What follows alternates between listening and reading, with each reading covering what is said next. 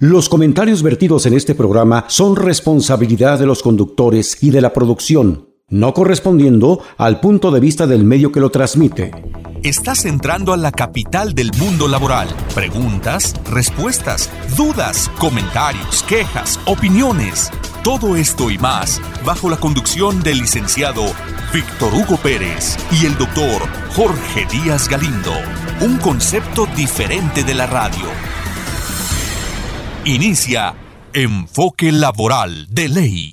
Amigas amigos, qué gusto saludarlos una vez más, ya con el olor al pambacito, el olor a la piñata, al grito, al tequila, poquito, poquito, porque ya es 11 de septiembre, ya estamos a escasos días de remembrar, recordar con mucho orgullo ese grito de la independencia que sola y exclusivamente nos debe de dar sentirnos los 365 días del año orgullosamente pertenecer a esta gran patria que es México. Vamos a continuar eh, la entrevista, la plática, la conversación que tenemos con un gran dirigente, con un gran sindicalista, con un gran profesional muy identificado. Fíjense, amigas y amigos, que él pertenece a una generación hijos de trabajadores, trabajadores que egresaron de las filas de la CTM, de la Universidad de la CTM, y que están ahorita cumpliendo con su propósito de servir a los trabajadores. Me refiero a nuestro compañero y amigo Mario Macías Robles,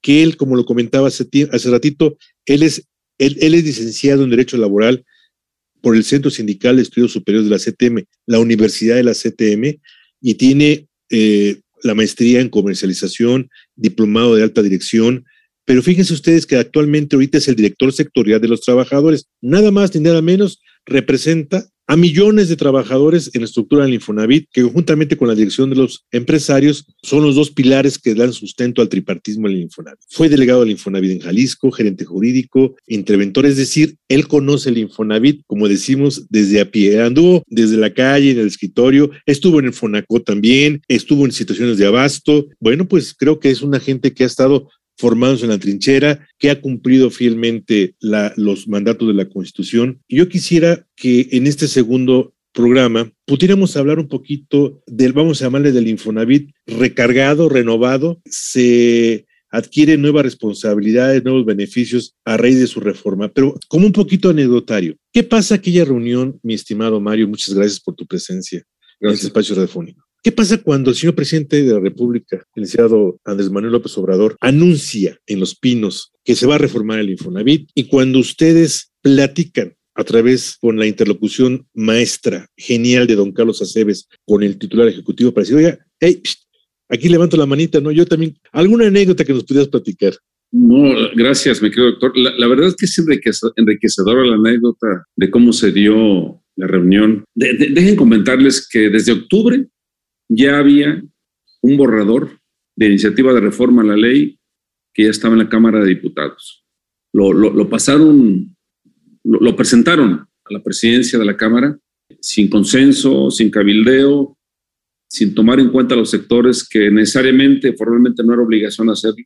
Y sin embargo, se le comentó al jefe SEB, le dijimos, oye, está pasando esto, él se movió, nos vimos los directores sectoriales también, el del sector empresarial, y, algunos, algunos funcionarios muy comprometidos con nuestro sector de la institución para promover eh, que pararan eso en la Cámara, con todo respeto lo, lo digo, hasta que no, no, hubiera la oportunidad que los sectores dieran su, su, punto de vista. Para esto, esto desembocó en una reunión en Palacio Nacional. Se hizo una reunión en Palacio Nacional donde el presidente invitó de buena forma, de buena manera a los miembros propietarios del Consejo de Administración y recuerdo, recuerdo que ese día en la noche, a las 8 de la noche, era la reunión 8 y media, no recuerdo ya, que en la tarde nos, nos reunimos en, en, las oficinas de la Confederación de Trabajadores de México, los miembros del Consejo, los propietarios que iban a asistir a esta reunión y un servidor con don Carlos. Y ahí don Carlos cabildeó, platicó, digo abiertamente el tema. A ver, señores, esta reunión es muy importante, que palabras más, palabras menos, que vamos a tener con el presidente de la República, no podemos aprovechar. Tenemos que lograr el propósito de que los sectores sean escuchados en esta iniciativa de reforma que se pretende hacer a la ley. De ahí nos fuimos a Palacio Nacional y he de decirlo y reconocer de que ya en el momento de, sentarse en la mesa grande, una, una, mesa de reuniones que tiene de trabajo el señor presidente de la República, hicimos lo necesario para que don Carlos estuviera lo más cercano al presidente y se escuchara fuerte lo que él pudiera hablar como representante orador del sector de los trabajadores. Y así fue. Cuando inició la reunión, dice el presidente, a ver, pues se pretende hacer una reforma a la ley para que se mejoren las condiciones de la derechohabiencia del instituto, para que sea más, más eficiente el Infonavit, para que sea sólidamente sustentable en lo financiero, pero sobre todo para que se entreguen, decía él, los créditos directamente al trabajador y que el trabajador pueda accesar e informarse mejor en la toma de decisiones. Pero antes quiero escuchar los sectores. Tú ya lo comentaste, con toda la experiencia que tiene don Carlos, eh, todo ese colmillo político que le ha dado la vida de, ser sindicalista toda su vida y que tiene en este momento la representación de la central más grande, empezó a hablar, empezó a hablar, señor presidente, pues estamos, coincidimos con usted en lo que usted nos comenta, pero no ha habido oportunidad para que escuche a los sectores. Le dice al presidente, pues aquí lo estoy escuchando. Sí, pero también en, la, en el Congreso de la Unión, porque la iniciativa de reforma había, había entrado por la Cámara de Diputados. Hay que recordar que en materia laboral y de seguridad social, pues es el Congreso competente, tanto la Cámara de Diputados como la Cámara Alta. Terminó de hablar don Carlos y luego le dieron el uso de la voz al representante del sector empresarial, fue Francisco Cervantes de Concamín, el director, el, presidente de Concamín. Y terminando, dice, a ver, dice el presidente, con todo el respeto a nuestros compañeros legisladores del Poder Legislativo, así lo comentó, que es la Cámara de Diputados, hay que hacer lo necesario para que paren esto hasta que no se hagan y se haga copio y se integren los comentarios de los, y dijo de los tres sectores. La verdad es que fuimos el sector empresarial y, nosotros, sobre todo nosotros, quien a partir de ese momento nos dimos a la tarea de cabildear con diferentes centrales sindicales cuál era el sentir, cuál era el propósito, partiendo de este borrador que se había presentado ya en la Cámara de Diputados. Y, hicimos una propuesta, le un sectorial hizo una propuesta de, acompañamiento a este borrador para blindarlo mejor técnicamente, jurídicamente hablando, legislativamente, y sobre todo mayor contenido y sobre todo privilegiando dos cosas que se mantuviera la fortaleza financiera del instituto, que no fuera a dar bandazos y caer en saltos al vacío financieramente hablando, con consecuencias inimaginables. Y dos, que se favoreciera realmente a la derechohabiencia con créditos con mayor calidad en todos los productos que se estaban comentando, discutiendo en ese momento en la reforma. No nada más vivienda nueva, que de por sí ya era importantísimo, sino el tema del lote con servicios. Por ejemplo, parte del borrador de las deficiencias que traía es que jurídicamente decía, se, el Infonavit podrá financiar ya lotes con servicios, punto. Pero no decía que eran lotes con servicios para construir vivienda, mi querido Me imagino, la trampa de siempre, ¿no? Si hubiera permitido ahí un desorden completamente, porque necesariamente el, trabajador iba a decir, a ver, yo lo pido para lo que yo quiera, no necesariamente para vivienda, puesto que la ley así, así lo contempla. Sí, señor. O sea, hubiese habido controversias jurídicas, exigencias a través de amparos, etcétera. Y sobre todo, también cuidamos que los créditos y la reforma que, que, la ley iba a contemplar eh, abonaran a un buen desarrollo urbano. Yo creo que fueron tres de los contenidos, pero hay que decirlo, el presidente ahí fue generoso políticamente hablando en permitir que los sectores dieran su punto de vista y, y es algo que no se ve, que no se nota, que no se supo, ¿no? Mario, si me permites un comentario. Sí. Y también a título personal lo voy a decir. Hemos estado durante muchos años en esta gran institución como miembros de la Comisión Consultiva. Y lo voy a decir a título personal y lo reitero dos veces. Es el único presidente de la República que ha permitido un diálogo constructivo, un diálogo de apertura, me refiero a López Obrador, el presidente López Obrador, perdón, con los sectores y no solamente ha permitido que permee esto, otros presidentes lo han hecho, pero mucho muy a su estilo, ¿no? A ver, ok, ya te escuché, pero va esto creo que la configuración, la conformación, la integración con algo que se llama sentido común. ¿Y por qué sentido común? Porque Mario fue delegado, Mario fue notificador, estuvo en el jurídico. Él sabe perfectamente dónde aprieta el callo, dónde está la piedrita. Algo que hemos criticado mucho al instituto es que se tomaron decisiones de escritorio. Le llegó la iluminación divina en la madrugada a tal funcionario y va la reforma a la ley, ¿no? Y otra cosa, como un, día nos dijo don Fidel Velázquez, cada administración se quiere quedar con la lana del Infonavit. Son muchos millones de pesos, miles de millones que quieren que ingresen al presupuesto. Imposible ceder esta situación a, a nadie, ni a Hacienda, ni a nadie, porque es propiedad, ahorro de los trabajadores. Y yo me acuerdo que don Fidel, luego don Leonardo, don Joaquín y ahora don Carlos. No se puede tocar un solo quinto en el Infonavit porque es propiedad de los trabajadores ese recurso. Entonces, obviamente que cuando veíamos que las iniciativas iban disfrazadas, bueno, me acuerdo, algún presidente que por razones obvias no vamos a decir quién es, de repente se le ocurrió decir que el Infonavit iba a estar bajo el resguardo de la Secretaría de Hacienda y Crédito Público. iba a ser una dependencia de gobierno. Háganme ustedes, ya imagino a Banamex o a Bancomer, salvo sus comparativos, de repente ahora te vamos a meter a la Secretaría de Economía y vas, no, no, señores, no es un banco privado, pero es una institución que maneja recursos de los trabajadores. De ahí retomo otra vez el tema. Ya me imagino, yo hubiera estado en tu lugar, Mario, se me hubieran hecho los pantalones de yoyo, ¿no? Para arriba, para abajo. Imagínate hablar con, una, con el personaje opositor tradicionalmente y de repente decir, a ver, ¿cuáles son tus ideas? Espérame tantito, ¿no? Entonces, pero cuando se va y se habla con la verdad y da ese abanico, esa confianza que avala un hombre como Carlos Aceves al frente de las negociaciones, se puede hacer lo que ustedes hicieron. ¿Sí o no, Mario? De, comentarles algo importantísimo, y bajo mi responsabilidad lo digo. El presidente de la República, el licenciado López Obrador, ha sido muy sensible con los trabajadores del país. Claro, claro. O sea, van tres revisiones, tres aumentos salariales, perdón, no revisiones. La reforma del outsourcing, aún con las áreas de oportunidad que pudiera tener.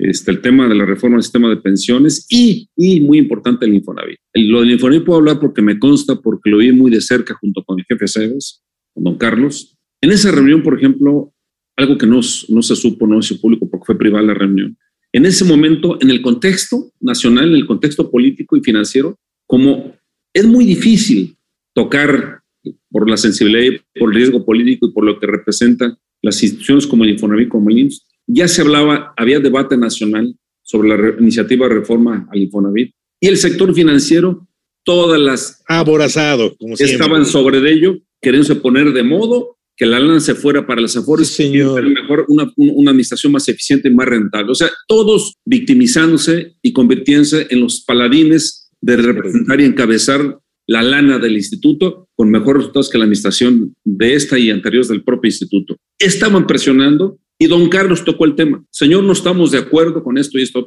Y el presidente contestó también, yo tampoco estoy de acuerdo y que se queden tranquilos los representantes de las AFORES y mencionó a liderazgos empresariales ajenos al, Infonavit que también pretendían eso, de organizaciones poderosas, representantes del sector empresarial. Dice, no se va a tocar la lana de los trabajadores y tendrá que quedarse allí. Es decir, lo que vivimos ese día en la noche en Palacio Nacional con la apertura completa del presidente, quería comentarte, fue una expresión de alegría, de reconocimiento, porque hay que reconocerle al presidente de la República esta atención que tuvo con el sector de los trabajadores y concretamente con el Infonavit, que fue respetuoso del Consejo de Administración, de los miembros del Consejo, respetuoso de las centrales sindicales y más de la Confederación de Trabajadores de México, porque él lo comentó, a ver, a ver que Carlos hable, hablándole tú a, a, don Carlos Ceres, que Carlos hable y que nos comente cuál es el sentir de los trabajadores del país. En ese momento también era presidente del Congreso del Trabajo. O sea, el, el presidente se hallaba completamente entre amigos, como pez en el agua, moviéndose con las representaciones sindicales y empresariales. Yo creo que en ese sentido el presidente ha sido generoso con el Infonavit. Generoso me refiero, no es porque dependamos de él, no somos gobierno, pero políticamente ha tenido cortesías. Totalmente. Tensiones de cortesía políticas el instituto que se han convertido en fortaleza y que las hemos aprovechado para fortalecer el Infonavit.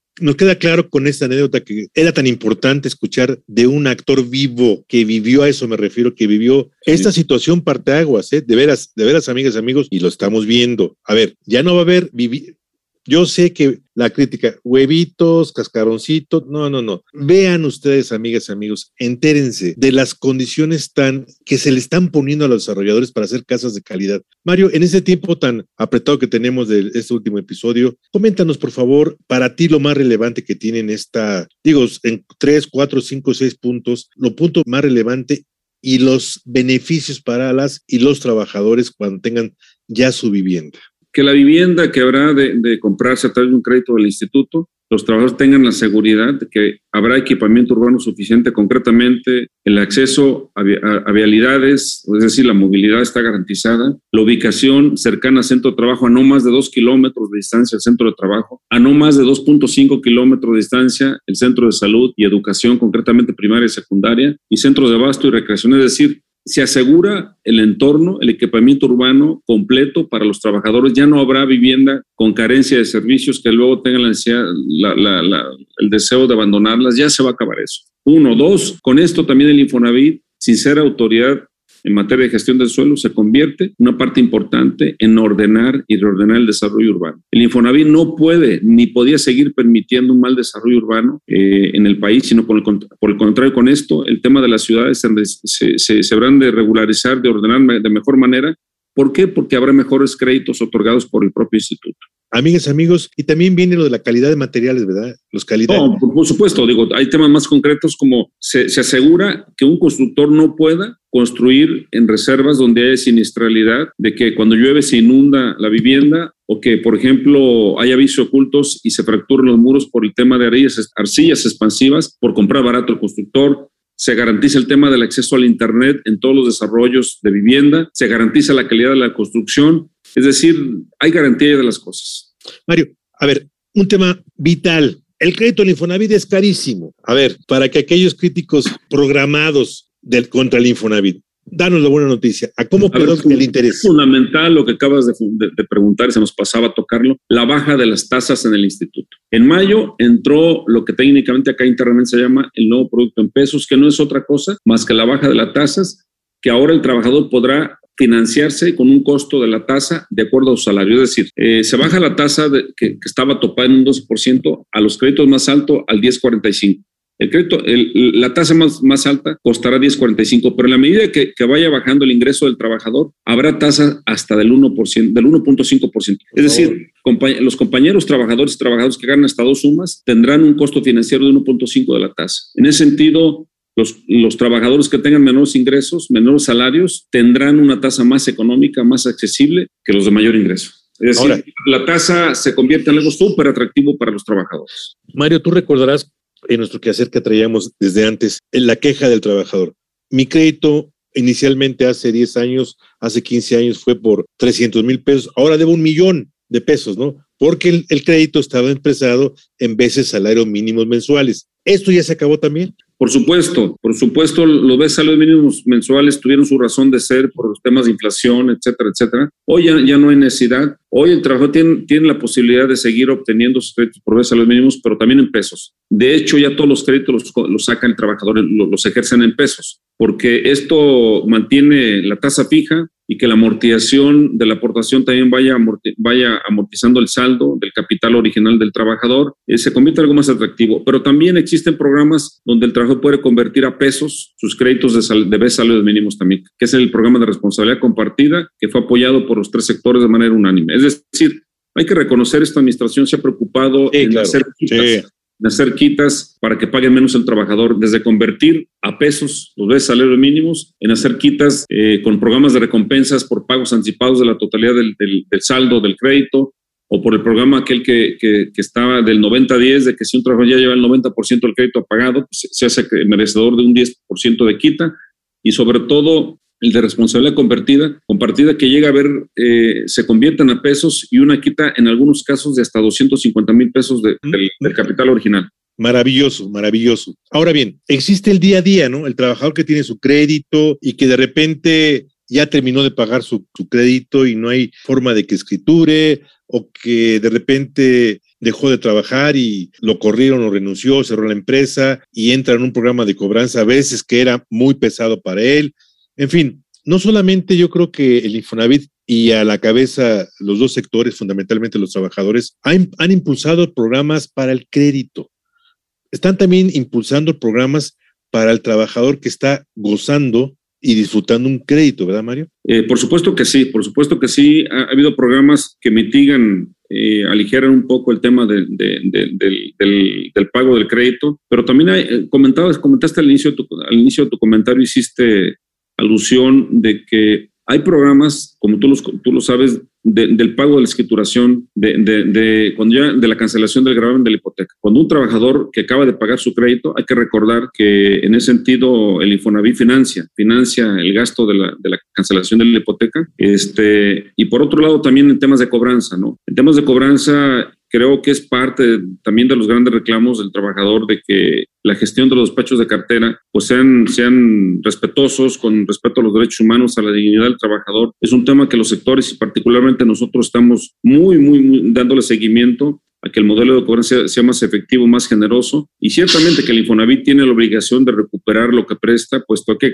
hay que recordar en el sentido de que mientras un trabajador ejerce su crédito, los otros que no lo están ejerciendo pues están financiando, están subsidiando este tema de financiamiento y el Infonavit requiere ser eficiente en la cartera, pero también con respeto a la dignidad del trabajador y con propuestas de convenios de solución Si el trabajador pretende quedarse con la, con la vivienda, tratar de hacerle un traje a la medida para que pueda seguir pagando. Mario, yo creo que la labor, no porque estemos platicando contigo, justo reconocer también el buen receptor de las peticiones, quejas y solicitudes que ha sido Carlos Martínez, el director general del Infonavit, para que estas inquietudes, yo así lo comento, del día a día, porque no estamos en el frente, en la primera línea de que el trabajador llegue y nos diga, tengo este problema, tengo esto, tengo esto, tengo esto, quiero este crédito.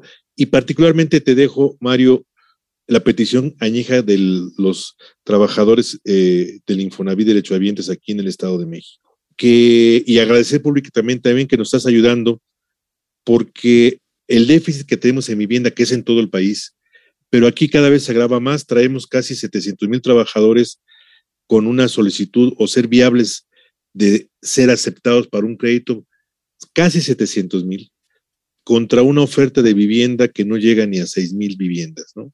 Es decir, ni el medio por ciento porcentual, ni medio punto porcentual de oferta contra demanda. Sabemos que el Infonavit ya no hace viviendas, pero en la reunión que tuvimos, en donde estuvo nuestro líder, don Armando Neira Chávez, te lo expresó, te lo comentó, y queremos agradecer públicamente tu solidaridad para hacer las gestiones directamente con el, el titular ejecutivo para que estos permisos se agilicen en beneficio de las y los trabajadores. Lo hacemos públicamente, Mario. Muchas gracias a don Carlos y a ti porque estamos sufriendo y padeciendo esta situación de, de falta de vivienda. Y cerraríamos, Mario, con un mensaje tuyo. Tenemos por avanzar en la admisión del Infonavit tres años, cuatro años. ¿Cuál sería tu actividad prioritaria para en los próximos futuros. Claro, el Infonavit es una institución de la seguridad social dinámica. Día con día surgen nuevos retos, día con día nuevos reclamos, día con día se exigen canales de atención novedosos y eso es lo que tú tienes muy bien diagnosticado. Pero tú, como trabajador egresado de las filas del sindicalismo con una formación académica, profesional y, eh, hecho me gustó tu frase, hecho en la calle del Infonavit, eh, y has ido escalando posiciones tan importantes hasta que estás aquí ahorita. ¿Cuáles son tus actividades que te has puesto como prioritarias al frente del sector de los trabajadores? Eh, gracias. Eh, cuatro puntualmente. Uno, por supuesto que darle seguimiento a este nuevo sistema de originación a partir del de mayo para que no haya desviaciones y se corrija y sea, sea en beneficio de los trabajadores. Dos, contribuir con los demás sectores a mitigar y bajar el índice de cartera vencida, que es un problema serio que estamos empezando a tener, pero que está contenido, pero sin embargo necesitamos bajarlo más todavía. Tres, importantísimo, acercar más el Infonavit a los trabajadores, mejorar la eficiencia en el servicio en todas las delegaciones, en todos los centros de atención. Para ello hay que invertirle en desarrollo de plataformas, sensibilizar, capacitar más a los compañeros y compañeras que están en la nómina trabajando, que sepan que el Infonavit es los trabajadores. Y, el cuarto, eh, llevar a cabo una agenda política, pero de resultados con las entidades para abonar, a contribuir a, a enfrentar el tema del déficit de vivienda, como tú lo comentas, como está en el Estado de México. Yo creo que esas cuatro cosas, o sea, nuestra dirección sectorial habrá de impulsar convenios con los gobernadores de las entidades para llegar a, que haya oferta de vivienda económica accesible a los trabajadores para que aproveche el modelo de la baja de las tasas la nueva precalificación y estas reglas de otorgamiento de crédito nuevas. Excelente. Amigas, amigos, hemos tenido dos programas en una síntesis muy apretada. Nos ha permitido visualizar, entender el, vamos a llamarle el Infonavit de estas, eh, de estas nuevas transformaciones que entran en un gobierno federal, que entran en unas instituciones novedosas para muchos de nosotros, pero que están, están, están cumpliendo a través de personas tan importantes, personajes tan importantes, que en un trabajo de equipo que lleva don Carlos y Mario, estamos haciendo posible. Mario, tu mensaje final en medio minuto, si fueras tan amable, para despedirnos ya de esos dos programas. Que la dirección sectorial de los trabajadores aspira a representar a todos los trabajadores de del instituto y que se acerquen a nosotros. Estamos tratando de entablar comunicación con todos y lo vamos a lograr. Amigas, amigos, nos pedimos muchísimas gracias a nuestro queridísimo amigo a don Mario Macías Robles, compañero de clase y de sector. Muchísimas gracias por tu atención y por estos tiempos que nos has concedido. Agradecemos mucho a nuestro amigo y hermano Fernando Sánchez, hoy piloto de esta nave de la esperanza, a nuestros productores ejecutivos, Marco Antonio Leggi, Roberto Pedrona, que en paz descanse. Nos despedimos con el lema que ha sido nuestra bandera, el que no vive para servir, no sirve para vivir. Aquí tenemos un ejemplo de servicio, Mario Macías Robles. Gracias. muchísimas gracias. Amigas, amigos, dibujen una sonrisa en su rostro. Vivamos con pasión, con amor de sentirnos ser mexicanos estas fechas patrias, cuidando, por favor, cuidando nuestro entorno, usando cubrebocas, no yendo a reuniones masivas, una convivencia de tres, cuatro, cinco gentes en la familia. Cuidémonos, cuidémonos, cuidémonos. Amigas, amigos, Dios con ustedes. Dibujen una sonrisa en su rostro y si Dios quiere nos estaremos escuchando en ocho días. Muchas gracias y feliz viva patria. ¡Viva México! Escuchaste Enfoque Laboral de Ley con Víctor Hugo Pérez y Jorge Díaz Galindo. Por Radio Mexiquense, una radio diferente.